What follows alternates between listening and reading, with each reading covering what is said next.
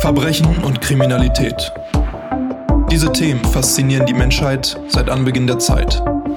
Wir wollen zusammen die Wissenschaft hinter dem Verbrechen, seine Aufklärung und Bekämpfung erkunden. Taucht ein in die Welt der Kriminologie und Kriminalistik. Mit Tatwort, dem Podcast über die Lehre des Verbrechens. Hallo und herzlich willkommen zu einer weiteren Folge von Tatwort, dem Podcast über die Lehre des Verbrechens. Ich bin Tobi und will hier mit euch in die Welt der Kriminologie und Kriminalistik eintauchen. Also eben die Lehre des Verbrechens und aber auch die der Verbrechensaufklärung bzw. Bekämpfung erkunden. Und heute gibt es, ja man könnte schon sagen, eine Spezialfolge, denn es geht um das Thema True Crime. Also was ist das überhaupt genau und warum löst es ja eigentlich seit Anbeginn der Zeit so eine Faszination auf uns aus, sich mit dem Thema Verbrechen und somit auch dem Bösen, vor allen Dingen auch dem Bösen im Menschen, also in uns selbst zu beschäftigen. Und das ja wirklich in jeglicher Form, angefangen von Filmen und Serien über Dokumentation und Bücher bis ja eben auch zu Podcasts. Und worüber ich mich ganz besonders freue, ist, dass ich mir dazu zwei absolute Expertinnen auf dem Gebiet an meine Seite holen durfte. Denn meine beiden heutigen Gäste betreiben selbst ein oder naja, für die meisten hier wahrscheinlich sogar den True Crime Podcast im deutschsprachigen Raum. Sie sind damit durchgängig in den Top 10 der deutschen Podcast Charts vertreten und auch ich selbst bin großer Fan und verpasse keine Folge. Herzlich willkommen, Laura Wohlers und Paulina Kraser vom Mordlust Podcast. Hi Tobi. Hallo. Für die, die euch noch nicht kennen, was ja sicherlich die allerwenigsten hier sein dürften, stellt euch doch trotzdem bitte mal kurz vor. Also wer seid ihr, was macht ihr und worüber handelt euer Podcast denn genau? Also wir sind Laura und Paulina vom Mordlust Podcast. Das ist ein True Crime Podcast von Funk und da geht es um Verbrechen und ihre Hintergründe. Ja, und wir erzählen uns immer gegenseitig einen Fall, den recherchieren wir in dem Sinne nicht selbst, dass wir nicht von vorne diesen Fall aufbereiten, ähm, wie das jetzt beispielsweise die Süddeutsche macht, wenn sie einen großen Bericht schreibt oder so, sondern wir erzählen die Fälle nach. Das heißt, äh, wir lesen Bücher, Gerichtsurteile, wir lesen, was die Medien darüber geschrieben haben und dann stellen wir uns die gegenseitig vor und die haben immer ein Oberthema und dann diskutieren wir über dieses Oberthema auch beispielsweise. Neulich haben wir irgendwie über Mobbing eine Folge gemacht oder über Femizide und die Fälle passen dann dazu und unsere Diskussion auch. Ja, und manchmal haben wir dann auch noch ExpertInnen dazu da. Das sind dann zum Beispiel PolizistInnen oder AnwältInnen, äh, Psychologen und Psychologinnen, die uns das dann nochmal ein bisschen genauer erklären bei manchen Sachen, wo ja dann noch Bedarf ist. So wie Tobi nämlich einmal. Der war ja auch schon bei uns zu Gast. Richtig, genau. genau. Hat auch sehr viel Spaß gemacht. Und äh, damit deckt sich das ja von der Thematik her auch so ein bisschen mit diesem Podcast hier, weil ihr eben auch so ein bisschen darüber erzählt, wie die Ermittlungsbehörden oder auch ja, Journalisten vielleicht verschiedene Fälle aufdecken und wie das Ganze funktioniert, aber auch so ein bisschen im Bereich des Juristischen. Zum Beispiel habt ihr in der ersten Folge auch mal Mord und Mordmerkmale erklärt und warum es eben auch Totschlag gibt und was da der Unterschied ist. Ne? Mhm. Und das Ganze läuft ja jetzt auch schon eine ganze Zeit. Ne? Wie lange macht ihr das Ganze jetzt schon? Fast zwei Jahre. Fast zwei Jahre. Also irgendwann ja. 2018, ne? Sommer oder so, kann das sein? Ja. Also im Juli gab es die erste Folge und ähm, ich glaube, es waren so zwei Monate davor, dass wir uns dafür entschieden haben, oder? Ja, ungefähr. Ja. Das ist aber auch echt schnell. Also zwei Monate von Anfang Idee am Frühstückstisch oder wo es dann auch kam, äh, mhm. bis zur Umsetzung. Was war denn damals so euer Anstoß, das Ganze zu machen? Also, warum habt ihr euch damals entschieden, einen Podcast zu so einem Thema zu starten und habt ihr dann auch selbst damit gerechnet, dass der so durch die Decke geht? Also, ihr wart ja eine Zeit lang auch vorher schon im Medienbereich tätig, ihr seid Journalistin und habt ja auch fürs Fernsehen gearbeitet und da kann man ja euch gewisse Vorkenntnisse in dem Bereich unterstellen. Konnte man das erwarten oder habt ihr das einfach nur so aus Spaß gemacht? Ähm, Nee, also erwartet haben wir das überhaupt nicht. Wir haben damals gesagt, wenn das 70 Leute hören, dann machen wir das noch. Und davon wäre wahrscheinlich die Hälfte einfach, wären unsere Freunde gewesen oder so. Ähm, wir hatten einfach total Lust drauf, weil wir beide englischsprachige True Crime Podcasts gehört haben und es gab damals schon Zeitverbrechen und vielleicht noch so ein, zwei andere True Crime Podcasts, aber nicht so im Sinne eines Gesprächs mit zwei Menschen, sondern die dann vielleicht anders Fälle aufgearbeitet haben. Und wir dachten, da ist einfach noch total Bedarf auf dem deutschen Markt. Und wir, aber wir haben auch wirklich niemals daran gedacht, dass das in irgendeiner Weise für uns mal zukünftig auch ein Beruf sein könnte oder so, den wir dann machen. Ja, das war einfach, wir hatten richtig Spaß. Deswegen ging es dann auch so schnell, weil wir da total Lust drauf hatten, was selber zu machen, mal selber ein Projekt anzuschieben und uns da so ein bisschen reinzufuchsen, weil, wie du gesagt hast, wir kommen ja eigentlich vom Fernsehen und haben ja jetzt mit Hörfunk an sich wenig zu tun gehabt vorher. Und wie seid ihr genau auf das Thema gekommen? Also du sagtest jetzt, dass äh, es halt noch nicht so viel zu dem Thema gab, aber seid ihr denn so richtige Crime-Junkies schon vorher gewesen, dass ihr alles davon versucht habt zu konsumieren? Oder war das einfach nur, dass ihr das Thema interessant fandet und genau zu dem Thema das irgendwie gut gepasst hat jetzt? Also in den USA kam ja schon diese True Crime Welle ein bisschen früher als in Deutschland. Und die haben wir mitbekommen und haben da eben die ganzen Podcasts durchgesuchtet und auch die Dokumentationen, die jetzt in den, in den Streaming-Diensten zu finden sind.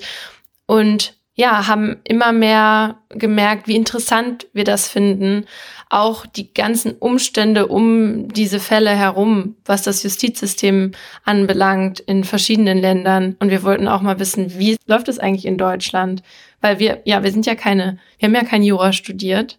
Ähm, und deswegen, ja, ich finde, es ist einfach total interessant. Wäre das denn was für euch gewesen? Also wenn ihr jetzt nicht, ich nenne es jetzt mal, irgendwas mit Medien gemacht hättet, so ganz generell, also einen Beruf im Themenbereich des Verbrechens oder der Verbrechensaufklärung, wie jetzt zum Beispiel der Polizei oder im Bereich des Rechtssystems oder sowas anzustreben? Also wäre ich noch mal 18, 19, würde ich auf jeden Fall Rechtswissenschaften studieren, ja. Jetzt ja. Jetzt bin ich so angefixt davon. Ja, ich finde es auch super interessant, aber ich wüsste nicht, ob ich das wirklich, also ob ich dann wirklich auch zum Beispiel als ähm, Staatsanwältin oder Strafverteidigerin arbeiten könnte. Weil ich glaube, es ist trotzdem immer noch ein bisschen was anderes, als mittendrin zu sein und mit den Menschen auch wirklich zu tun zu haben und ja, noch, noch tiefer einzutauchen als wir ähm, im Gegensatz zu dazu, was wir halt machen. Da ist ja noch eine Distanz da. Und deswegen, ähm, ja, ich stelle mir das schon schwer vor. Ja, das glaube ich definitiv auch. Also nicht umsonst studiert man ja unendlich lange gefühlt Jura. Aber auch jetzt zum Beispiel, du meintest ja, ob, ob man sich vorstellen könnte, irgendwie bei der Polizei zu arbeiten. Ähm, da finde ich gilt genau dasselbe. Also so nah dran zu sein an den Taten, wie du es bist und was du uns auch schon mal ein bisschen so erzählt hast. Ähm, das weiß ich nicht, ob ich das so, ob ich das könnte. Wobei ich sagen muss, dass wenn ich mir manchmal eure Fälle anhöre, dass ich das Gefühl habe, dass ich näher dran bin an gewissen Fällen, als wenn ich jetzt selber irgendwie dabei stehe, weil man dann so ein bisschen diese Professionalität dazwischen schieben kann natürlich auch und einfach seine Arbeit macht. Aber äh, je nachdem, wie das dann eben aufbereitet ist, man doch emotional ein bisschen näher sich damit verbunden fühlt. Ja, und das ist unsere Aufgabe ja eigentlich als Journalist oder Journalistin, eine Geschichte so zu verpacken, dass sie ankommt. Ne? Ja, deswegen finde ich das auch ganz genauso wichtig, weil es ja eben auch so wichtig ist, dass die Öffentlichkeit von gewissen Sachen erfährt und das auch so äh, erfährt, dass sie es versteht, ne? Das Ganze verständlich rüberzubringen. Mhm. Wie bereitet ihr euch denn dann auf so einen Fall vor? Also sucht ihr euch ganz spezielle Fälle raus, von denen ihr denkt, okay, das ist jetzt der Fall, den ich unbedingt machen möchte? Oder recherchiert ihr erstmal in eine so allgemeine Richtung und merkt dann, okay, das könnte das sein, was ich machen möchte? Beides. Also manchmal haben wir Oberthemen, die wir unbedingt behandeln wollen. Einmal hat Laura aber auch schon zu mir gesagt, ach, sie möchte so gerne den Fall von der Love Parade erzählen. Und da hatten wir noch nicht wirklich ein Oberthema dazu. Und dann haben wir uns halt zusammen eins überlegt, in, in welchen Rahmen wir dieses Thema dann packen können. Ihr seid ja auch wirklich schon, das haben wir vorhin schon angesprochen, sehr bekannt, zusammen mit Zeitverbrechen, würde ich sagen, eigentlich auch äh, mit Abstand der erfolgreichste True Crime Podcast in Deutschland. Und jetzt, wo ihr ja auch schon richtige Stars seid, das kann man schon so sagen, glaube ich. Ne? Wobei, Laura, Nein. wie ich investigativ recherchiert habe, hast du immer noch keinen blauen Haken bei Instagram. Deswegen richte ich die Frage besser an Paulina. Das äh, wird ihr jetzt ewig nachhängen mit dem blauen Haken. Das Wenn ich das schön. noch einmal höre, Nein. dann male ich mir da einen hin auf mein Handy. Weißt du, was manche Menschen machen? Die machen sich so ein blaues Herz hinterm Namen und dann denkt man manchmal, das ist ein blauer Haken. Mach das, das ist auch doch. süß. Das ist ja traurig. Ja. das würde ich auch akzeptieren. Aber ihr, ihr lacht jetzt so darüber. Ähm, habt ihr dann da schon irgendwas gemerkt in der Richtung? Also ist es, wurdet ihr schon mal erkannt auf der Straße oder äh, werdet ihr angesprochen oder so? Paulina schon öfter. Laura noch nie. Irgendwie, weil Aha, sie ist ja auch, naja, nee, aber sie ist ja auch nicht hier. Das ist ja, Ja, ihr Problem. In London hören den Paulina ja nicht trägt- so viele. Hm? Paulina trägt immer ihren blauen Haken mit sich herum, wenn sie irgendwo einkauft. So als Button hier oben. Richtig. ähm, ja, beim, beim Feiern mal oder als ich auch noch beim Fernsehen gearbeitet habe, bei so einer Veranstaltung. Aber da habe ich mir immer gedacht, naja, das sind vor allem eh Medienleute, die auf solchen Veranstaltungen sind. Deswegen ist es vielleicht nicht ganz so fern. Aber ja, jetzt beim Einkaufen oder so nicht. Einmal im Flugzeug, Doch. das war witzig. Da war ich, ja, beim Einkaufen? Ja, das war doch das einzige Mal, wo ich auch dabei war. Da waren Paulina und ich nämlich shoppen ähm, Ah ja. für meine Wohnung in, Lon äh, in Berlin. Und ähm, genau, und da an der Kasse hat uns dann äh, eine junge Frau erkannt, Ja. uns dann auch zusammen. Das war, das war witzig. Aber weißt du, was, glaube ich, ewig das Schicksal ist, was wir beide tragen? Weil wir immer, also weil wir ja zusammen sind und auch öffentlich zusammen für einen Podcast stehen, wird man uns immer eher erkennen, wenn wir zusammen irgendwo au- Mhm. auflaufen. Ne? ja. Das heißt, ihr seid quasi ja die Joko und ist. Klaas des Podcastens, des True Crime Deutschlands. Fast. Ich glaube, die würde man auch gerade so noch einzeln erkennen. Ja, gerade so. Da kann man sich zumindest halbwegs was vorstellen. Aber dann habt ihr wahrscheinlich ja auch noch nicht irgendwie großartig schlimme oder besonders schöne ähm, Begegnungen mit euren Fans gehabt, oder? Ich meine, ihr habt ja zum Beispiel auch jetzt eine Live-Tour Anfang dieses Jahres gemacht, wo ihr in vier Städten in Deutschland getourt seid, mit quasi einem Fall oder, oder beziehungsweise einer Folge. Ähm, da hattet ihr auch sehr viel engeren Fankontakt, sag ich mal. Gab es da irgendwas, was euch da ziemlich in Erinnerung geblieben ist? Ja, also bei der einen äh, Show, da war so ein Polizist und der hat uns dann angesprochen und hat gefragt, ob wir nicht mal mit ihm live äh, einen Podcast aufnehmen können irgendwann. Äh, und das ist aber sehr gut geendet, weil den haben wir dann sogar noch mit äh, zur letzten zur letzten Show geschleppt. Das war nämlich der Tobi. Nee, es war durchweg toll. Also wir haben tolle Menschen kennengelernt, unter anderem ja dich. Und das ist ganz schön irgendwie zu sehen, wer eigentlich den Podcast hört. Und ähm, das ist, das war für uns voll die Bereicherung, das mal so in Gesichter gucken zu können, auch währenddessen. Und wir mussten natürlich auch voll daran wachsen, ne? weil wir waren ja auch richtig aufgeregt vorher. Aber das ist ja auch normal bei ein paar hunderttausend Menschen, die man dann auf einmal eben so sieht und nicht mehr durch, ich sag's jetzt mal, die Scheibe, die Mattscheibe sieht, ne? Und man diese gewisse Distanz eben aufbauen kann. Und ähnlich, was wir ja gerade schon mal besprochen hatten, ist es ja auch vielleicht mit den einzelnen Fällen. Also habt ihr damit, dass ihr euch jetzt so viel mit diesen Themen beschäftigt, also eigentlich ja wirklich fast täglich mit dem Thema Verbrechen zu tun habt, ähm, hat das was in eurem Umgang mit diesem ganzen Thema verändert? Also ich muss sagen, zum Beispiel bei meiner persönlichen Arbeit, da ist es schon so, dass ich jetzt mittlerweile nach ein paar Jahren Dienst wirklich ganz anders auf gewisse auch alltägliche Situationen blicke und man hat ja diesen polizeilichen Blick vielleicht in dem Fall. Äh, man stumpft aber auch, wenn man das negativ sagen möchte, vielleicht ein bisschen ab. Hat das bei euch auch was verändert? Also das, was du eben schon gesagt hast, ähm, als du von deiner Erfahrung gesprochen hast mit dieser Professionalität, die sich dazwischen schiebt, das habe ich auf jeden Fall das Gefühl, dass das bei uns relativ schnell kam, weil wenn man sich so viel damit beschäftigt, dann wird das ja irgendwann normal und man muss dann auch so eine gewisse Distanz aufbauen. Aber auch weil das sozusagen ja jetzt auch unser Beruf ist. Also unser Beruf ist es zu recherchieren, Fakten zu checken und ähm, dann eine, eine Geschichte richtig und gut zu erzählen. Und natürlich sind das immer Schicksale und das vergessen wir auch nicht und es nimmt einen immer wieder mit. Aber nicht so, dass man jetzt nach der Arbeit, wenn man ins Bett geht, dass man da noch ewig drüber nachgrübelt, wie man das vielleicht vorher gemacht hat, als man das mehr als Hobby hatte und irgendwie ähm, eine Doku angeschaut hat und noch lange über die nachgedacht hat. Ich würde nämlich auch sagen, dass es eigentlich eher positiv ist, zumindest für unsere Arbeit. Und das geht dir doch sicher auch so, Tobi, oder? Für dich muss das ja auch am Anfang nicht so leicht gewesen sein wie jetzt wahrscheinlich, oder? Ja, absolut. Also es ist definitiv so, dass äh, diese Professionalität auch etwas ist, was man in so einer Art von Beruf braucht, denke ich, weil es einen zum einen ein bisschen schützt. Was ich auch sagen kann, ist, dass man sich eine bestimmte Art von Humor irgendwie aneignet. Also dieser typische schwarze Humor, und das ist ja auch das, was ihr immer so ein bisschen sagt zur Auflockerung in euren Podcasts, äh, wenn man es vielleicht mal das eine oder andere Mal etwas lockerer bespricht, einfach um für sich selbst so eine, so eine ähm, Möglichkeit hat, durchzuschnaufen, was nicht bedeutet, dass man seine Arbeit nicht trotzdem gut machen möchte oder äh, dem Thema mit einer gewissen Ernsthaftigkeit begegnet. Und ich sehe das tatsächlich eher als was Positives, aber wie gesagt, man kann es ja auch als Abstumpfung vielleicht bewerten und dann wäre es vielleicht für den einen oder anderen eher was Negatives. Ich sehe es aber tatsächlich auch als was Positives und als man äh, lernt einfach besser umzugehen mit dem Thema. Ich glaube, mhm. Abstumpfung mhm. ist das, was andere dann so wahrnehmen, aber die haben die Erfahrung natürlich auch nicht täglich. Ne? Deswegen können sie das vielleicht nicht verstehen, dass man gerade das, also genau das braucht.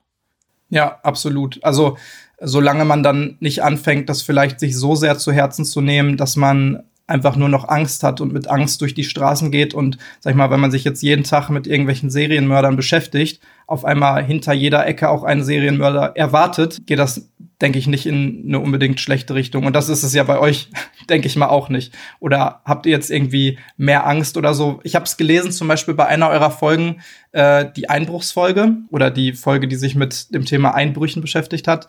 War das nicht sogar die, die direkt rauskam, bevor wir zusammen in Hamburg äh, waren? Da gab es ja mega viel Feedback, was ich auch so mitbekommen habe und in Hamburg dann auch noch mal, dass die Leute Schiss haben, jetzt zu Hause im Bett zu liegen, weil sie denken, da steigt gleich der nächste Täter ein oder Täterin. Gut. Laura, willst du darauf noch antworten?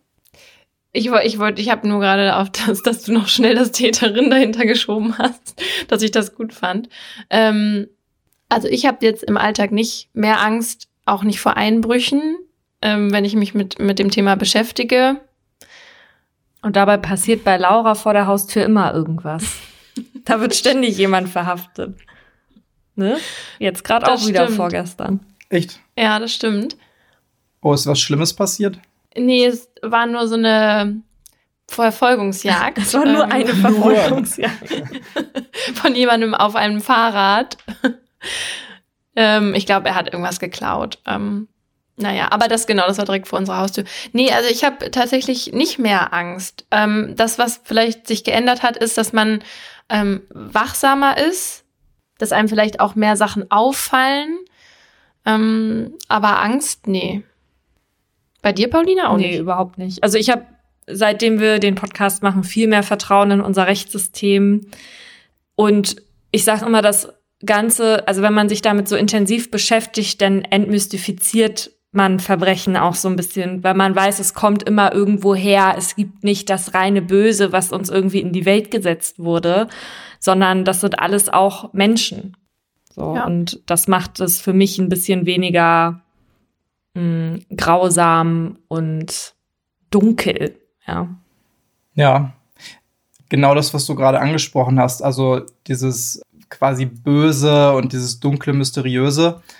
Das ist ja auch das, was äh, an True Crime Formaten ab und zu mal ein bisschen kritisiert wird. Ne? Also, dass äh, quasi sehr viel mit der Sensationsgeilheit der Menschen gespielt wird und die Dokumentation dann auch bestimmte Namen haben oder ja, man versucht, die Leute genau damit irgendwie anzuziehen, auch wenn es eigentlich ja vielleicht den Sinn hat, etwas zu entmystifizieren und ein bisschen ähm, nüchterner auf bestimmte Sachen zu blicken. Glaubt ihr, dass True Crime vielleicht eher ja, aufklären sollte oder dass es da eine bestimmte Art gibt, wie man da rangehen sollte?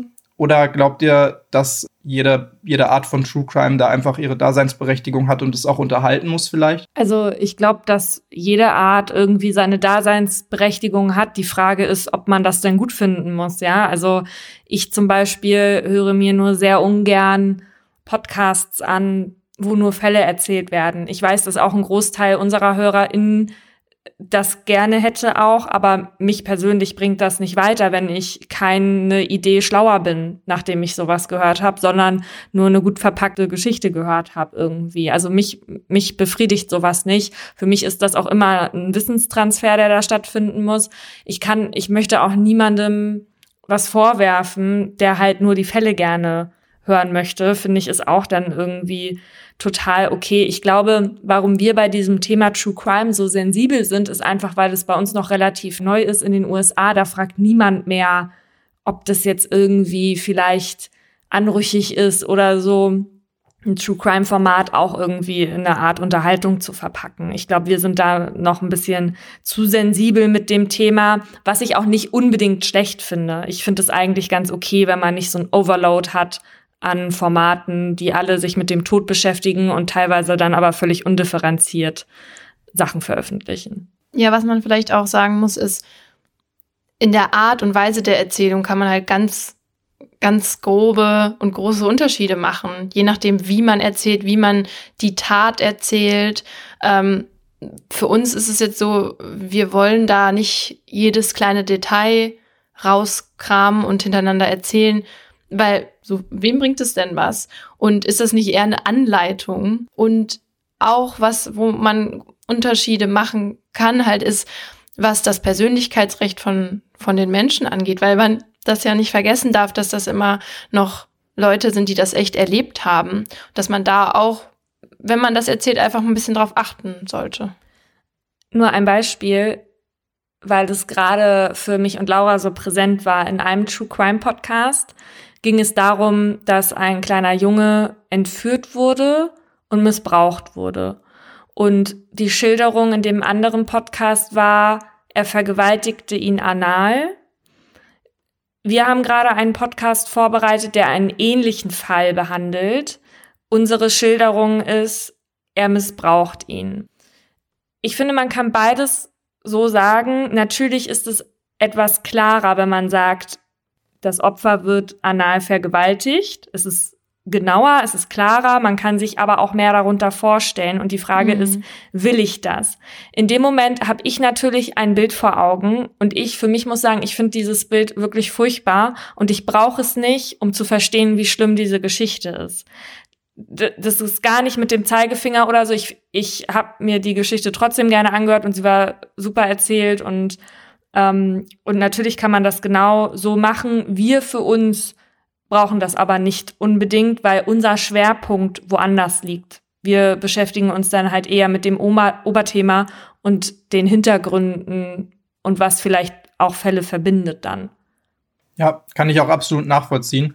Das ist ja auch das, was das Ganze dann vielleicht noch ein bisschen interessanter macht und vielleicht, du hast es gerade Wissenstransfer genannt, was meiner Meinung nach dann vielleicht so einen gewissen Mehrwert gibt. Also quasi aus reiner Unterhaltung dann vielleicht auch ein bisschen Aufklärung und eben Bildung betreibt. Aber klar, jeder hat da vielleicht andere Schwerpunkte und möchte da auch in andere Richtungen gehen. Lest ihr denn oder konsumiert so im ganz allgemein auch noch Crime Fiction? Also ich meine, wir reden ja hier über True Crime, das heißt wahre Kriminalfälle, die dann irgendwie aufbereitet werden. Aber Crime Fiction, das heißt irgendwelche Krimis oder ähm, Fernsehserien wie zum Beispiel Criminal Minds oder äh, CSI oder sowas. Also konsumiert ihr das noch und macht das überhaupt noch Spaß oder hat das vielleicht auch den Umgang ein bisschen verändert, dass ihr euch so viel mit echtem Verbrechen beschäftigt habt? Also ich konsumiere viel Krimis, lesen und natürlich auch den Tatort. Ähm, da freue ich mich jedes Mal drüber. Und Echt? Guckst du wirklich noch immer jedes Mal den Tatort? Ja, okay, dann nicht jeden, weil die Städte sind ja, ähm, was die Qualität angeht, doch ein bisschen unterschiedlich. Aber das kann ich auch total trennen, das True Crime und, und diese Fiktion. Und da bin ich jetzt nicht so, dass ich dann, also das wäre total anstrengend, wenn ich das irgendwie mit meinem Freund gucke und beim Tatort bei jeder zweiten Szene irgendwie sag, das ist aber unrealistisch. So, also manchmal ist es natürlich auch unrealistisch wenn er ganz alleine irgendwo hingeht und ähm, wie man dann immer an die, ähm, wie, wie heißt das nochmal, was, was, wie man dann an den richterlichen Beschluss kommt oder so. Aber nee, das kann ich voll auseinanderhalten. Das eine ist für mich Unterhaltung und das andere ist für mich, ja, Wissen aufnehmen, lernen und genau. Ja, ich glaube, bei, bei den True Crime Sachen ist für uns ja vor allem interessant, wie reagiert unsere Gesellschaft darauf, unser Rechtssystem. Und meistens hast du das ja bei den Crime-Fiction-Sachen gar nicht. Also wenn ich ein Buch lese, dann freue ich mich darauf, dass mich der Autor oder die Autorin mit auf eine Reise nimmt. Und die Reise habe ich so bei einem wahren Kriminalfall natürlich auch gar nicht. Sehe ich übrigens genauso. Ich meine, ich muss jetzt auch sagen, dass ich ein ziemlicher, man kann schon sagen, Serien- und Filmfreak bin und äh, da wirklich extrem viel mir anschaue. Aber ich finde auch, dass man das absolut trennen muss, wenn man jetzt mal solche Sachen rausnimmt, vielleicht wie Blaulichtreport oder auf Streife, oh was Gott, wirklich ja. äh, kompletter Humbug ist. Aber ich kenne auch viele Kollegen, deswegen frage ich das, mit denen man vielleicht irgendwas guckt und die wirklich, genau wie du es gerade gesagt hast, Laura, alle 30 Sekunden sagen, ah, das ist aber anders. Ah, guck mal, hier ist aber das ein bisschen höher, das Abzeichen auf der Uniform. So ist das ja normalerweise gar nicht. Und oh, der trägt die Waffe aber komisch. Also wirklich Sachen, die dann auch überhaupt nichts mehr mit der Story zu tun haben.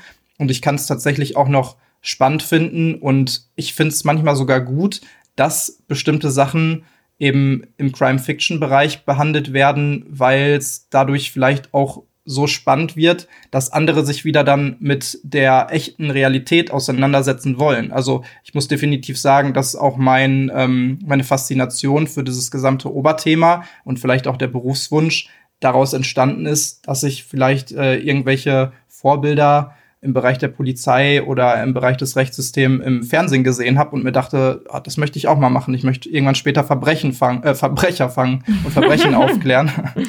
Also deswegen finde ich das noch ziemlich gut, wo es ja viele gibt, die das irgendwie so ein bisschen kritisieren und sagen, ja, das ist ja alles ausgedachter Mist. Naja, aber ich glaube, das ist so, wenn du diese Profession hast, du kannst, manchmal ist es so verinnerlicht, du kannst es einfach nicht ablegen. Ich habe oft bei Gesprächen mit Anwälten oder Anwältinnen erlebt, dass ich dann sage, ja, aber guck mal, ethisch und so ist das doch total fragwürdig. Und die sagen dann immer, ja, aber ich habe hier die Juristendenke drauf und ich komme da auch nicht mehr raus. Für mich ist es anders einfach nicht logisch. Und wo Laura und ich das, glaube ich, noch viel eher merken, ist bei Macharten von Produktion. Also wie jetzt irgendwie jemand in einem Interview eingesetzt ist oder so. Das sind zum Beispiel Sachen, weil das haben wir ja eigentlich gelernt. Da kommen wir ja auch nicht raus. Deswegen machen wir ja jetzt auch diesen Autopsiebericht, wo wir jede Kameraeinstellung uns dann auch angucken und so. Das ist bei uns ja auch nicht anders. Nur ist es eben nicht der Bereich, weil wir natürlich ja. überhaupt nicht so drin sind, wie jetzt du beispielsweise als Polizist oder XY als Anwältin. Das können wir so natürlich gar nicht beurteilen. Klar, das ist dann natürlich wieder dieser Professionsblick, den man auf irgendwas hat. Und äh, es ist ja auch eigentlich gut so, dass es bestimmte Leute gibt, die sich eben damit auskennen und die dann vielleicht sogar auch äh, dazu beitragen können, dass bestimmte Produktionen eben besser oder realistischer oder realitätsnäher zumindest werden, indem sie ihr Fachwissen dazu beitragen können. Wenn ihr euch mit sowas also auch trotzdem noch beschäftigt. Macht ihr denn auch gerne sowas wie Rätselspiele? Also steht ihr auf Escape Rooms oder äh, es gibt ja zum Beispiel, das habe ich jetzt letztens gesehen, so eine Art Escape Game für zu Hause, wo man sich eine Strafakte, also natürlich eine ausgedachte Strafakte, aber eine Strafakte mit Fotos, Dokumenten und so weiter zuschicken lassen kann. Und dann kann man die durcharbeiten und muss quasi herausfinden, wer der Täter ist. Ähm, kennt ihr sowas? Macht ihr sowas gerne? Äh, ja, ich liebe das. Ich habe in Berlin gefühlt schon alle Escape Rooms durch. Es gibt auch Escape Rooms für zu Hause, die so als Art Mini-Brettspiel aufgebaut sind. Die sind auch so super durchdacht. Und jetzt, äh, ich bin jetzt gerade in Quarantäne, wo wir die Folge aufnehmen, äh, weil ich bald eine Veranstaltung habe, wo ich möglicherweise alten Leuten über den Weg laufen werde. Und am äh, in ein paar Tagen mache ich so ein Online-Escape Room, weil viele Anbieter wohl auf Online umgeswitcht sind jetzt, weil sie ja jetzt gerade auch keine Menschen bei sich spielen lassen können und da freue ich mich auch schon super drauf. Klaus muss auch mal mitmachen beim Escape Room spielen. ja, ich würde unbedingt mal mitmachen, weil ich habe es noch nie gemacht und Paulina schwärmt immer davon. Deswegen irgendwann will ich mal mitmachen. Aber ich meine, wenn ich dann mit dir zusammen in einem Team bin, dann ist das ja langweilig für mich, weil du dann schon weißt, wo es lang geht und alles richtig machst und ich trotte dann nur hinterher und denke mir, cool. Na gut, aber je, jeder, jeder Raum ist ja anders. Und du hast das ja, ich habe auch gedacht, neulich haben wir beide so ein Rätsel gemacht. Da ging es um hier diese Black Stories. Und da dachte ich, ja. vielleicht habe ich da ja auch einen kleinen Vorteil, aber war eigentlich nicht so. Also Laura war da auch schon gut dabei. Ich habe natürlich trotzdem gewonnen, möchte ich nochmal sagen. Natürlich. Es war nicht anders zu erwarten. Nee, richtig.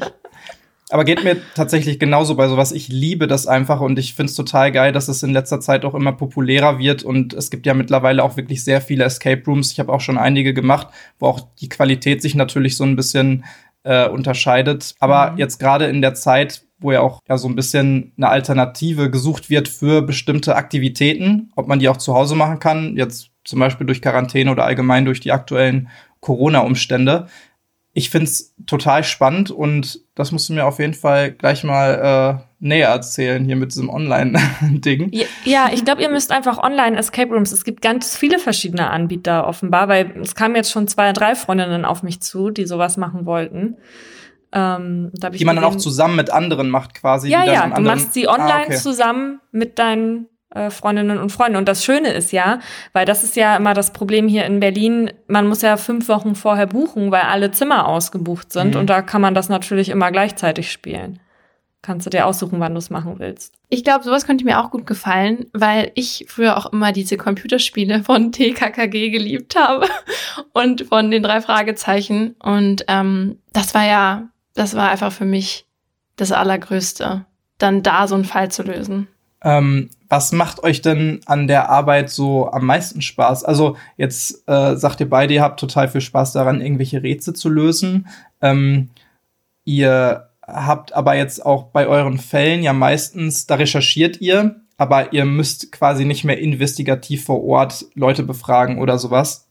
Zumindest bis jetzt noch nicht. Wer weiß, wo sich das noch hinentwickelt. Was fasziniert euch an eurer Arbeit denn da am meisten? Also sind das dann gewisse Themen und dass ihr diesen Fall so mitverfolgen könnt? Oder äh, ist es vielleicht das Recherchieren selber oder ist es das Aufbereiten dieser Stories? Also für mich ist es auf jeden Fall irgendwie die Aufbereitung der Story. Ähm, das bringt mir am meisten Spaß herauszufinden, wie ich die am besten erzählen kann um sie verständlich zu machen, aber auch in irgendeiner Weise spannend oder emotional, so dass ich die HörerInnen abholen kann ähm, und damit die sich wirklich darauf einlassen können, damit im Nachhinein halt diese, dieser Wissenstransfer auch klappt. Ja, das macht mir am meisten Spaß. Mir macht eigentlich am meisten Spaß, die Artikel zu lesen. Und ansonsten würde ich gerne, das haben wir ja am Anfang einmal gemacht, da haben wir ja so einen Fall aktuell begleitet. Und da war ich dann bei der Urteilsverkündung. Und das ist tatsächlich was, was wir eigentlich dieses Jahr nochmal ausbauen wollten, wo uns aber auch Corona natürlich jetzt einen Strich durch die Rechnung gemacht hat. Aber da hätte ich schon großes Interesse daran, irgendwie mehr Verhandlungen beizuwohnen. Ja. Gibt es denn dann noch mal irgendwas anderes, was ihr gerne machen wollen würdet? Also quasi so an äh, praktischen Aktivitäten, jetzt nicht unbedingt Fälle, die ihr noch mal durchnehmen wollt, sondern ein Praktikum zum Beispiel bei der kriminaltechnischen Untersuchung wo ihr irgendwie euch anguckt, wie Fingerabdrücke äh, ausgewertet werden oder Streife fahren bei der Polizei oder sowas. Voll, alles. Wir nehmen alles mit. Wenn ihr irgendwelche äh, Praktika uns anbieten könnt, wir sind überall dabei.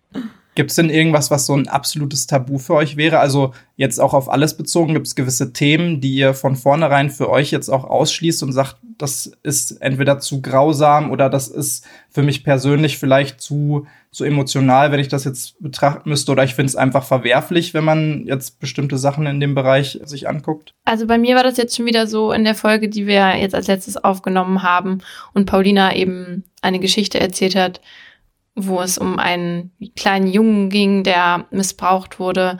Da habe ich schon wieder gemerkt, also das, das kann ich mir gar nicht, das kann ich mir nicht mal anhören, äh, ohne, ohne dann äh, auch ein paar Tränen zu verdrücken, weil ich fand das, dann hatte ich schon wieder so ein Kloß im Hals und wusste nicht, was ich sagen soll.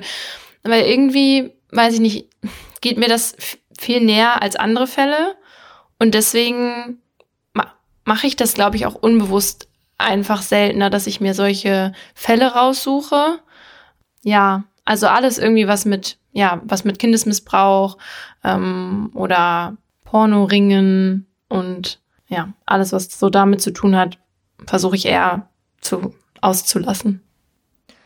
Ansonsten gibt's an sich keine Tabus. Es sei denn, also so, wenn jetzt Verbrechen einfach nur grausam sind und man weiß gar nicht, warum die jetzt geschehen sind, weil Täter oder Täterin nicht gefasst ist oder sowas, ne? Das ist dann auch was, also da wollen wir uns dann nicht irgendwie mit Effekthascherei darauf stürzen, weil der Fall bringt uns dann ansonsten nichts. Ansonsten, was wir ähm, bisher nicht gemacht haben und was wir auch ähm, bisher nicht planen, sind so Rockerbanden oder Clans. Weil da muss man einfach dazu sagen, ich würde das total gerne machen, aber ich habe nun in meinem beruflichen Umfeld schon mehrere Leute gehabt, die einige Nächte nicht mehr gut schlafen konnten. Und es ist so blöd, weil man sich fühlt, als wäre man mundtot.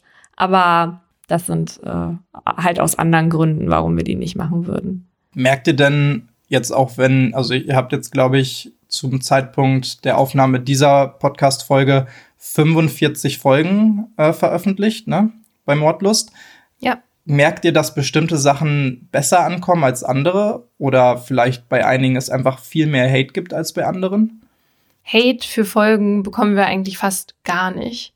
Aber natürlich sind manche Themen ähm, für HörerInnen irgendwie mh, mm, interessanter in dem Sinne, dass sie viel Neues lernen auch. Zum Beispiel jetzt die Femizid-Folge, die Folge 45 da haben wir so viel positives Feedback bekommen von wegen, dass sie nicht wussten, was, was überhaupt ein Femizid ist und dass sie ihnen das auch nicht aufgefallen ist, wie problematisch manche Medien mit dem Begriff Beziehungstat, Eifersuchtstat und so weiter umgehen.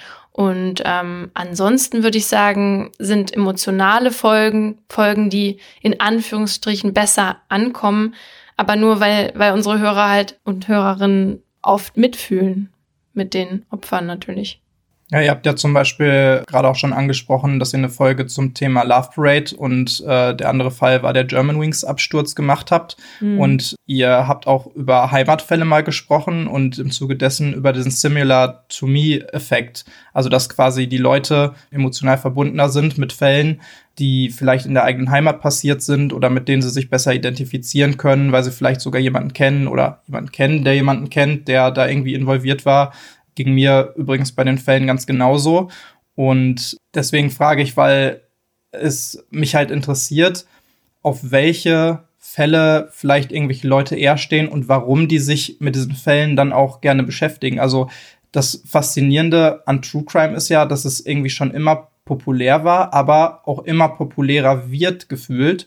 Und dem wollen wir jetzt auch in dieser Folge so ein bisschen auf den Grund gehen, beziehungsweise haben auch schon da, darüber gesprochen. Merkt ihr, dass ihr bestimmte HörerInnen habt, die in eine bestimmte Richtung gehen? Also, dass es einen Trend gibt, zum Beispiel, welche Art von Menschen euch eher hören als andere, was man ja selbst sehr oft hört oder was ich auch selbst sehr oft äh, bemerke in dem Bereich, ist, dass sehr viele Frauen zum Beispiel auf dieses Thema True Crime stehen. Könnt ihr das bestätigen oder ist das komplett durchmischt bei euch? Nee, wir haben überwiegend weibliche HörerInnen. Genau. Viele junge, also auch junge Frauen, aber ich würde mal sagen, so 20, zwischen 20 und 35 ist so unsere, ja, nee, wobei eigentlich noch jünger, ne? Eher, eher so. Ab 18? Naja, ja, wir haben sogar noch ein paar jüngere, also wir sind ja FSK 12, ja. aber so die Kernzielgruppe liegt, glaube ich, irgendwie so bei 17 bis 30 oder so vielleicht sogar, ne? Ja. Mhm. Ja, und wir haben sie auch mal gefragt, weil uns das eben auch beschäftigt hat, warum man uns hört, warum man und, und warum man sich eigentlich für das Thema True Crime interessiert. Paulina und ich finden immer diese, das Wort Faszination ein bisschen problematisch, weil wir uns damit nicht so richtig identifizieren können und wir auch das Gefühl haben, viele unserer HörerInnen sind jetzt nicht so fasziniert, so das Wort, sondern eher so interessiert. Und auch haben sie uns mitgeteilt, dass sie sich besonders für die Psyche der Täter und Täterinnen interessieren und ähm, einfach eine Erklärung sich ja auch wünschen für das Leid, dass das immer jeden Tag das passiert. Und ähm, durch unsere Erzählungen und dass wir oft dann Hintergrundinformationen auch über die Täter und Täterinnen geben, können die das nicht in Anführungsstrichen nachvollziehen, aber wir bieten dann halt so ein paar Erklärungsansätze. Und obwohl sich viele für die Psyche der Täterinnen und Täter interessieren, ist es doch so, dass die Fälle am ehesten ankommen, zu denen man am meisten Informationen hat und bei denen man anhand einer Person entlang erzählen kann. Am besten einer geschädigten Person oder ein Angehöriger oder eine Angehörige. Das sind schon, also wenn man das Gefühl hat, nah dran zu sein, das ist schon das, was die Leute am meisten dann auch mitreißt. Das Phänomen wird ja mittlerweile auch schon tatsächlich relativ oft, eben auch aufgrund der großen Popularität von vielen Wissenschaftlern aus den verschiedensten Bereichen untersucht. Und da gibt's übrigens wie in der Kriminologie oder Kriminalistik auch die verschiedensten Erklärungsansätze, mal mit soziologischen, mal mit psychologischen oder auch mal mit biologischen Modellen. Und wie bei allem macht es dann im Endeffekt auch wahrscheinlich die Mischung aus mehreren einzelnen Ansätzen aus, würde ich jetzt behaupten. Aber wo sich auch fast alle Forscher einig sind, ist der Fakt, dass sie, wir können es jetzt trotzdem mal Faszination nennen, so äh, allgemein und natürlich nur bis zu einem gewissen Grad, dass es was vollkommen Normales ist, dass man sich damit beschäftigen möchte oder auch eben sich dafür interessiert. Und diese Prozesse, also seien sie jetzt soziologischer, psychologischer oder auch biologischer Natur, eben völlig natürlich erklärbar sind und äh, deswegen auch bei fast allen Menschen gleichermaßen zu finden sind. Jetzt kommt ihr ja auch quasi aus dem Bereich des äh, Fernsehens und des Journalismus. Merkt ihr, dass es total präsent ist, auch innerhalb der Medien über Verbrechen zu berichten, weil ein Erklärungsansatz ist nämlich, dass uns das Thema schon immer seit Anbeginn der Zeit, ich will jetzt nicht sagen verfolgt, weil es eben überall präsent ist, gerade in den Medien. Also dass bis hin zu sogar knapp 40 Prozent aller Nachrichten sich mit Verbrechen beschäftigen, anstatt mit irgendwas anderem.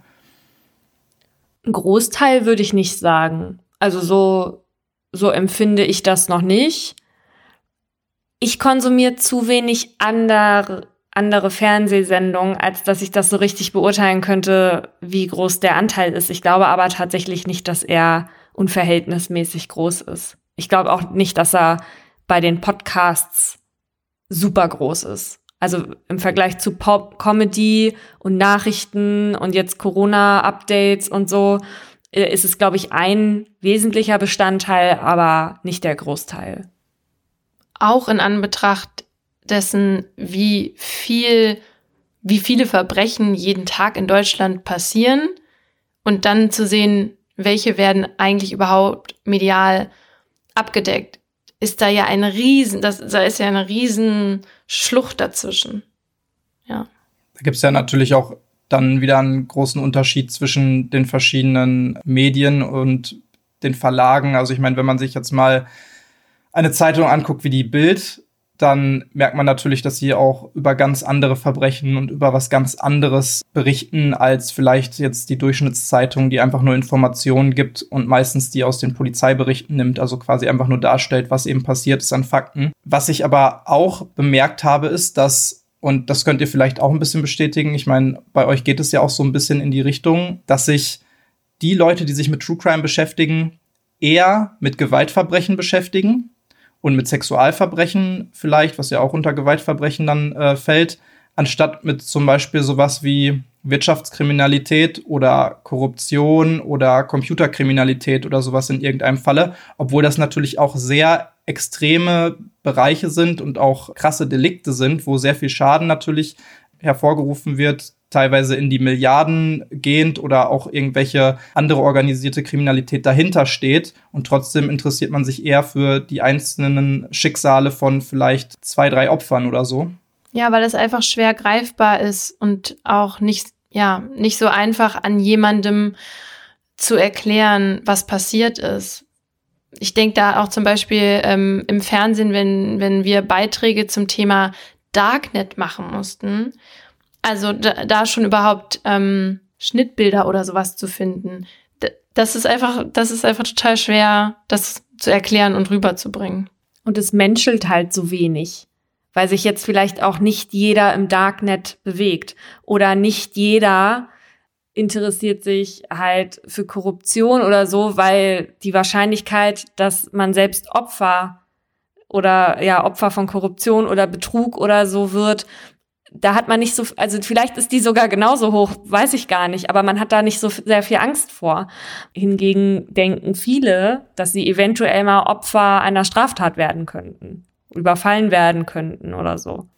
Ja, also ich, ich habe auch das Gefühl, dass viele Leute, also auch wenn ich mit zum Beispiel Leuten in meinem Umfeld spreche, dass die Sachen, wo man sich denkt, oh, das hätte auch ich sein können oder das hätte auch mir passieren können, dass die Sachen meistens irgendwie spannender so angenommen werden und für viele aufregender sind, als natürlich die Sachen, wo jetzt einfach irgendeine Handlung passiert ist, die aber niemanden auch direkt, vielleicht irgendwie eine große Firma oder so, aber niemanden direkt äh, jetzt involvieren würde.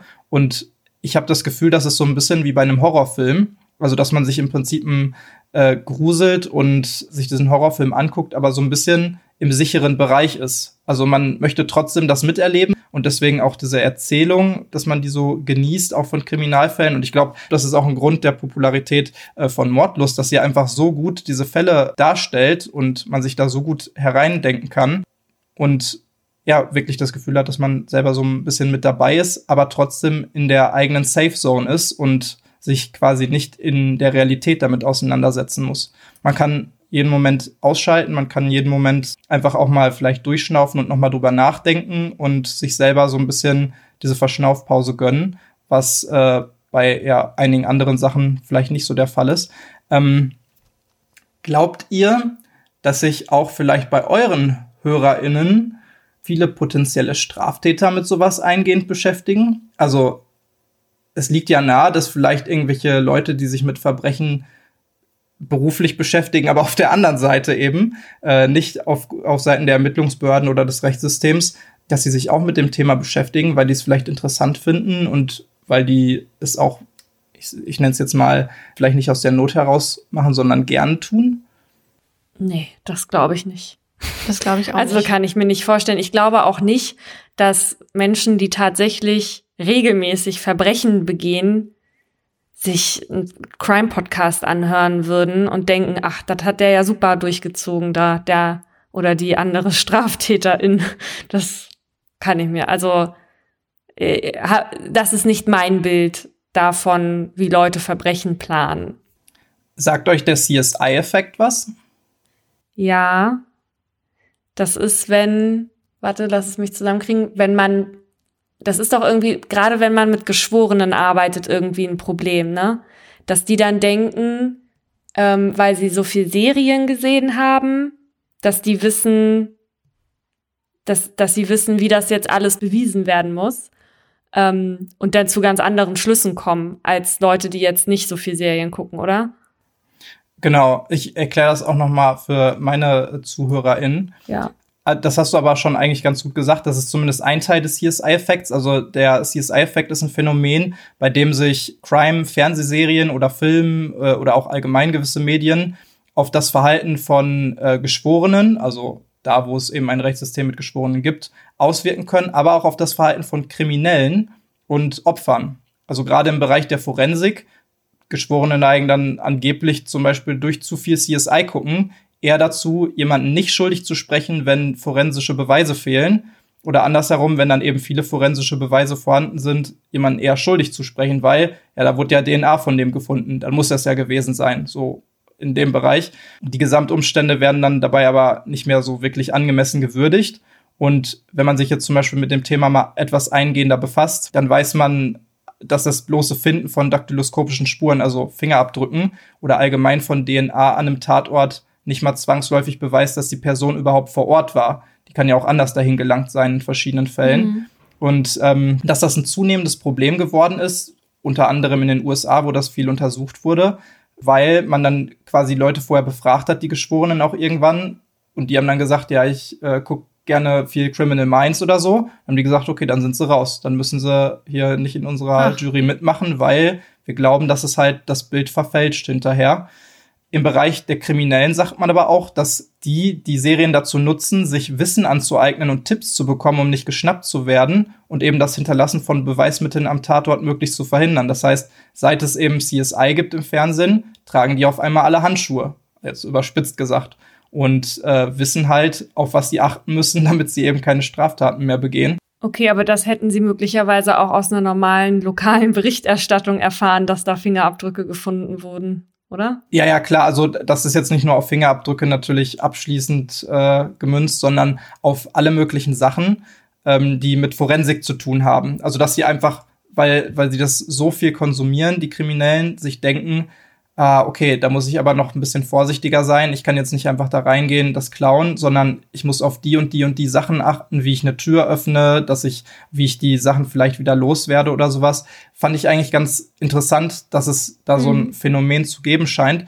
Und ich muss auch sagen, also es gibt noch einen dritten Teil davon, nämlich Opfer, also dass die Angehörige und Opfer von Straftaten durch diese oft auch sehr unrealistisch äh, grandiosen technischen Möglichkeiten der Fernsehermittler davon ausgehen, dass eben auch alles wirklich so abläuft in echt.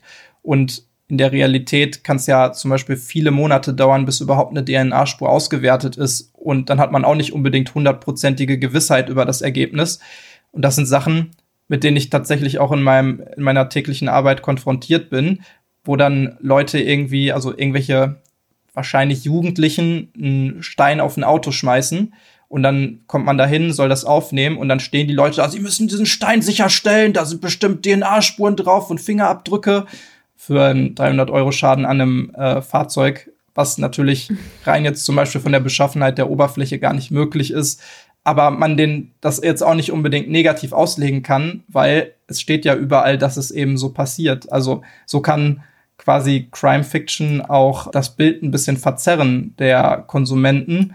Und meiner Meinung nach ist dass das Tolle, Tolle in Anführungsstrichen natürlich, an True Crime, dass man eben ein etwas realistischeres Bild bekommt und dass man eher so ein bisschen mehr sieht, wie das Ganze wirklich funktioniert und einen Einblick in auch nicht nur die Opfer bekommt, sondern so ganzheitlich auch in die Täterpsyche und alle verschiedenen Bereiche davon, wenn es gut dargestellt ist.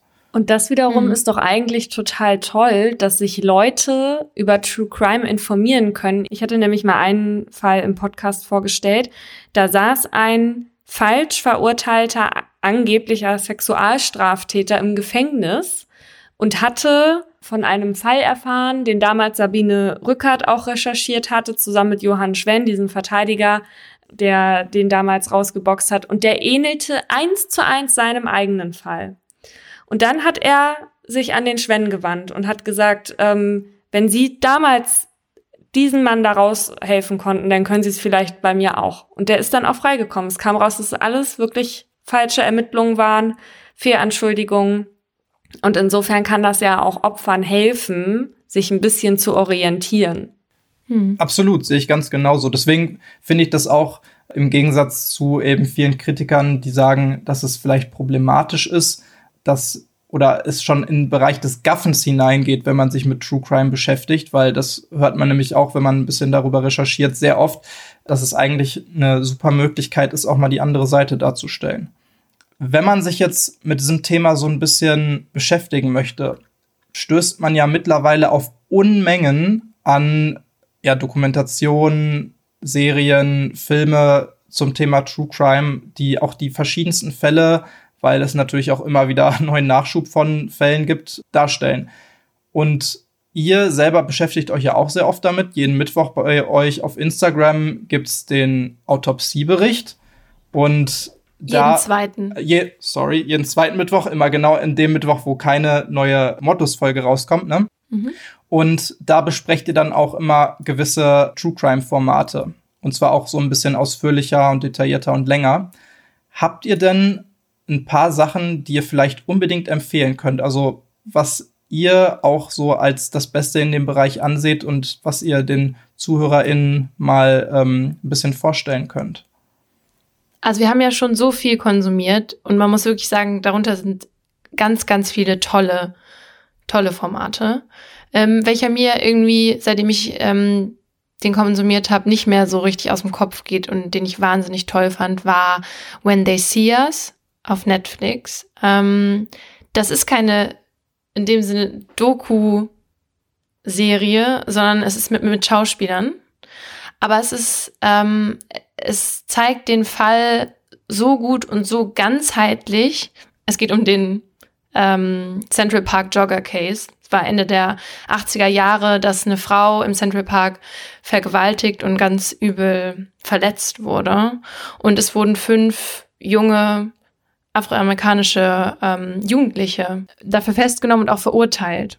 Und ich höre jetzt auf zu spoilern, aber ähm, auf jeden Fall hat diese Serie es geschafft, ähm, dass auch jemandem wie mir, der keine Ahnung hat, wie das Ende der 80er Jahre in, in New York ähm, war und wie, wie diese rassistische Gewalt in der Polizei auch vorgeherrscht hat und ähm, die ganze Stadt, wie die Kultur damals einfach war. Und das hat es das hat die Serie richtig gut rübergebracht. Und ich finde, jetzt gerade ist das auch noch total aktuell, wenn wir uns den, äh, den Fall in Georgia angucken, wo, wo ein junger, ein 25-jähriger afroamerikanischer Mann erschossen wurde von zwei Weißen und eben nicht ähm, verhaftet wurde, sondern erst als jeder oder die ganze Welt dieses Video gesehen hatte.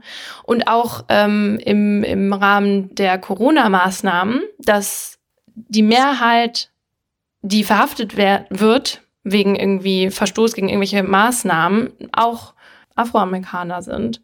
Und ähm, ja, und irgendwie hat das mich voll mitgenommen und ähm, mich danach noch ganz lange beschäftigt. Und das, daran sehe ich immer, ob, ob eine Doku oder ob, daran sehe ich immer, ob ein Format gut war für mich. Ja. Ich habe eins, was äh, weniger Netflix-kompatibel ist, dafür aber auch richtig gut. Und zwar heißt das, das soll Recht sein. Und das gibt es in der ARD-Mediathek zu sehen, das ist eigentlich vom NDR gemacht mit Ingo Zamperoni. Und der sitzt zusammen mit Schöffen und Schöffinnen. Und die diskutieren dann immer einen Fall und er zeigt denen immer erstmal so Bruchstücke und fragt die, wie sie Stand jetzt darüber urteilen würden. Und dann erzählen sie den Fall immer weiter, wird auch nachgespielt und äh, teilweise mit Interviews von den betroffenen Opfern oder Täterinnen und Tätern ähm, unterlegt. Und das finde ich äh, eine richtig gute deutsche Produktion. Ja, das klingt beides schon mal sehr, sehr gut.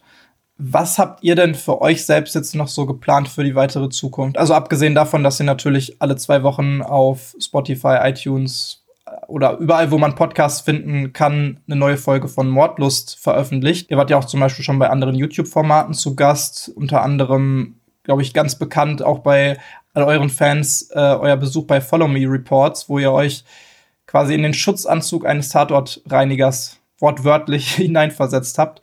Kann man da in nächster Zeit auch noch mehr in der Richtung von euch erwarten? Oder habt ihr da überhaupt Lust drauf, sowas zu machen? Jetzt mal abgesehen natürlich in der Corona-Zeit, klar ist das nicht ganz so möglich. Ja, wir haben auf jeden Fall Lust und wir haben auch was in der Pipeline. Das können wir jetzt noch nicht so richtig verraten. Das machen wir erst, wenn das dann soweit ist. Aber Laura und ich, wir kommen aus dem Fernsehen und aus der Videoproduktion. Vielleicht zieht es uns irgendwann auch noch mal wieder unter anderem dahin. Und wir machen ja auch immer unseren Autopsie-Bericht jetzt gerade. Ne? Ja. Genau, ihr wachst ja noch. Äh, eine Frage fällt mir noch ein. ihr wachst ja immer weiter. Ihr kleinen, süßen. oh.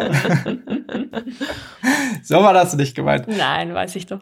Was sagen denn so, was sagt euer Umfeld, beziehungsweise Freunde, Familie zu dem Thema ähm, Podcast und dass ihr euch auch mit so ich nenne es jetzt mal, grausam und schlimmen Sachen, Fällen, Verbrechen jeden Tag beschäftigt. Früher in der Freizeit, mittlerweile sogar beruflich. Äh, oder hören die das überhaupt? Also bei mir, viele meiner Freundinnen hören das. Aber ich habe auch eine, die mir schon so oft gesagt hat, dass sie es nicht verstehen kann, wie ich mich damit jeden Tag beschäftigen kann. Also die kann das gar nicht nachvollziehen und, und die würde es auch niemals anhören, ähm, weil das für sie einfach, die würde das zu sehr mitnehmen und würde ja ihren Alltag zu negativ beeinflussen. Und man, ja, und deswegen ist es eben auch nichts für jeden, ja, True Crime, das entweder man liebt's oder man möchte es gar nicht im Leben haben. Ja, mein Vater würde sich zum Beispiel niemals eine Folge von uns anhören. Jetzt war der bei der bei dem einen Live-Podcast war mit dabei, aber der würde das nie machen, aber keiner hat dafür kein Verständnis. Also, mhm. ich meine, ähm, es muss jeder Job gemacht werden und gerade unser ist sehr wichtig. Nein, Scherz. Aber ich habe tatsächlich mal ähm, in der Schule war ich mal bei einem Bestattungsinstitut. Ich weiß auch nicht, was sich unsere Lehrer dabei gedacht haben, dass sie uns dahin geschleppt haben, ja. ja ihr wart alle zusammen da, oder? Ja, ja, ja. Ich habe da kein Praktikum gemacht, sondern das war okay. so ein Ausflugtag ins Bestattungsunternehmen. Wow. Ja, und der Bestatter okay. dort, der hatte uns erzählt, dass seine erste Ehe tatsächlich daran gescheitert ist, weil die Frau das nicht haben konnte. Sie hat das Gefühl gehabt, dass dieser Leichengeruch ständig an ihm klebte und sie hat sich damit einfach nicht abfinden können. Ja, mhm. glaube ich tatsächlich auch gerne. Also ich muss auch sagen, in meinem dienstlichen Leben ist mir bisher fast nur untergekommen, dass das Leute auch als Paar gemacht haben. Also unter anderem deswegen auch, weil meistens die äh, Leichenhallen beziehungsweise die Örtlichkeiten unter dem Wohnhaus dann waren, im Erdgeschoss oder sowas. Oh Gott, das, das finde ich aber auch echt Finde ich auch schwierig. grenzwertig. Definitiv finde ich das grenzwertig. Aber die kommen damit ganz gut klar, weil die sich auch gegenseitig so gut verstehen kann. Und ich glaube, alle Jobs in solchen Bereichen sind ja weniger sozialverträglich als vielleicht ja. so ein normaler Bürojob, gerade weil man auch immer diese Diskrepanz hat zwischen dem, ja, zwischen dem normalen, jetzt bei uns zum Beispiel dienstlichen Leben und dem Leben, was dann vielleicht der Partner oder die Partnerin führen und äh, diesem Verständnisproblem. Also, weil, wenn man dann nach Hause kommt und zu Hause so erzählt, boah, heute, da hatten wir schon wieder äh, den richtig schweren Verkehrsunfall, war richtig nervig, hat total lange gedauert und andere denken sich da halt vielleicht noch, oh mein Gott, was ist denn da passiert? Und man selber regt sich nur auf, dass man jetzt mal überspitzt gesagt, wieder drei Stunden da im Regen gestanden hat, obwohl da natürlich tausend schlimme Sachen passiert sind. Also wie, wirklich wieder diese, diese Distanz, die man da so zwischenschiebt und das andere nicht so das Verständnis dafür haben. Ähm, Finde ich aber auch krass, dass ihr so einen wunderschönen Ausflug gemacht habt, zusammen mit der Schule. In welchem, in welchem Alter war das denn? Na, das war in der elften oder zwölften. Ja. Da waren wir auch unten Aber in den Leichenhallen und dann war da die Haarbürste und dann klebten da Haare dran. Oh, oh Gott. Also ich weiß nicht, ob die uns dafür irgendwie, dass die wollten, dass wir uns dafür interessieren, aber so richtig geklappt hat das nicht. Wir brauchen mehr Bestatter in diesem Land. Jetzt das kann sein, dass das tatsächlich der Hintergrund war, weil so gerne, weiß ich nicht, ob da jemand so, wenn er nicht da reingeboren wurde, ob der ob sich da so viele Leute denken, ach, das möchte ich später mal machen. Hm. Ja, dann würde ich sagen, wenn euch oder fällt euch noch irgendwas ein, was ihr gerne sagen wollen würdet? Nö. Dann würde ich nämlich mal abschließen jetzt. Mhm. Also, haha. ähm, ja, also dann freue ich mich zusammen mit natürlich allen anderen Fans auch darauf, was ihr bald noch in der Pipeline habt oder was ihr jetzt schon in der Pipeline habt und was vielleicht bald veröffentlicht wird. Da bin ich echt total gespannt. Und ja auch. da bin ich noch mehr gespannt, wenn ihr da so gespannt drauf seid. Aber ich bedanke mich auf jeden Fall noch mal recht herzlich bei euch beiden, dass ihr mir hier Gesellschaft geleistet habt bei dem Podcast und mir mit eurem Expertenwissen zur Seite gestanden habt. Äh, ich hoffe, ihr hattet dabei auch genauso viel Spaß wie ich. Und ich fand's ja echt super interessant und informativ. Euch da draußen kann ich natürlich auch nur empfehlen, sich so schnell wie möglich ein paar Folgen von Mordlust anzuhören. Am besten bei Folge 1 anfangen. Das baut nämlich auch aufeinander auf. Und es lohnt sich, alle 45 Folgen mal durchzugucken, würde ich sagen. Ne? Hören. Und keine Sorge, es wird besser mit der Zeit. das ist auch so eine Sache, die ich, also ich habe wirklich den Mordlos-Podcast so vielen Leuten schon empfohlen in meinem Umkreis, unter anderem auch extrem vielen Kollegen. Ich weiß nicht, ob das eine Sache ist, die ich später noch mal rausschneiden muss, aber äh, im Nachtdienst auf Streife, da wurden schon so unglaublich viele Folgen im Streifenwagen gehört. Wie cool ist das? Das ist so super. Wobei es da auch äh, Situationen gab, also zum Beispiel, ich habe immer geguckt, welche Folge kann ich nehmen, um Leuten, die den Podcast noch nie gehört haben, Mhm. das so ein bisschen schmackhaft zu machen. Und ich fand zum Beispiel von den ersten Folgen die Exorzismus-Folge ziemlich interessant und ja. auch recht krass. Und wenn man dann halt so um drei Uhr nachts im Streifenwagen die Exorzismus-Folge oh. hört und auf einmal kriegt man den Einsatz, ja, verdächtige Feststellungen in alter verlassener Lagerhalle, mhm. lauft man da durch, so zu zweit. Ist auch grenzwertig auf jeden Fall. Total. Aber die meisten davon sind dabei geblieben und äh, sind selber große Fans mittlerweile. Deswegen, wie gesagt, ich kann es nur empfehlen, euch das mal anzuhören. Äh, ansonsten hoffe ich, dass euch diese Folge gefallen hat, denn wenn dem so ist und sogar erst recht, wenn nicht, würde ich mich sehr über euer Feedback freuen und äh, zum Beispiel über Instagram oder Facebook unter Tatwort Podcast zu finden, unsere Seiten. Ansonsten bleibt mir nur noch zu sagen, auf Wiederhören, bleibt sauber und bis zur nächsten Folge von Tatwort. Vielen Dank für die Einladung. Dankeschön, tschüss.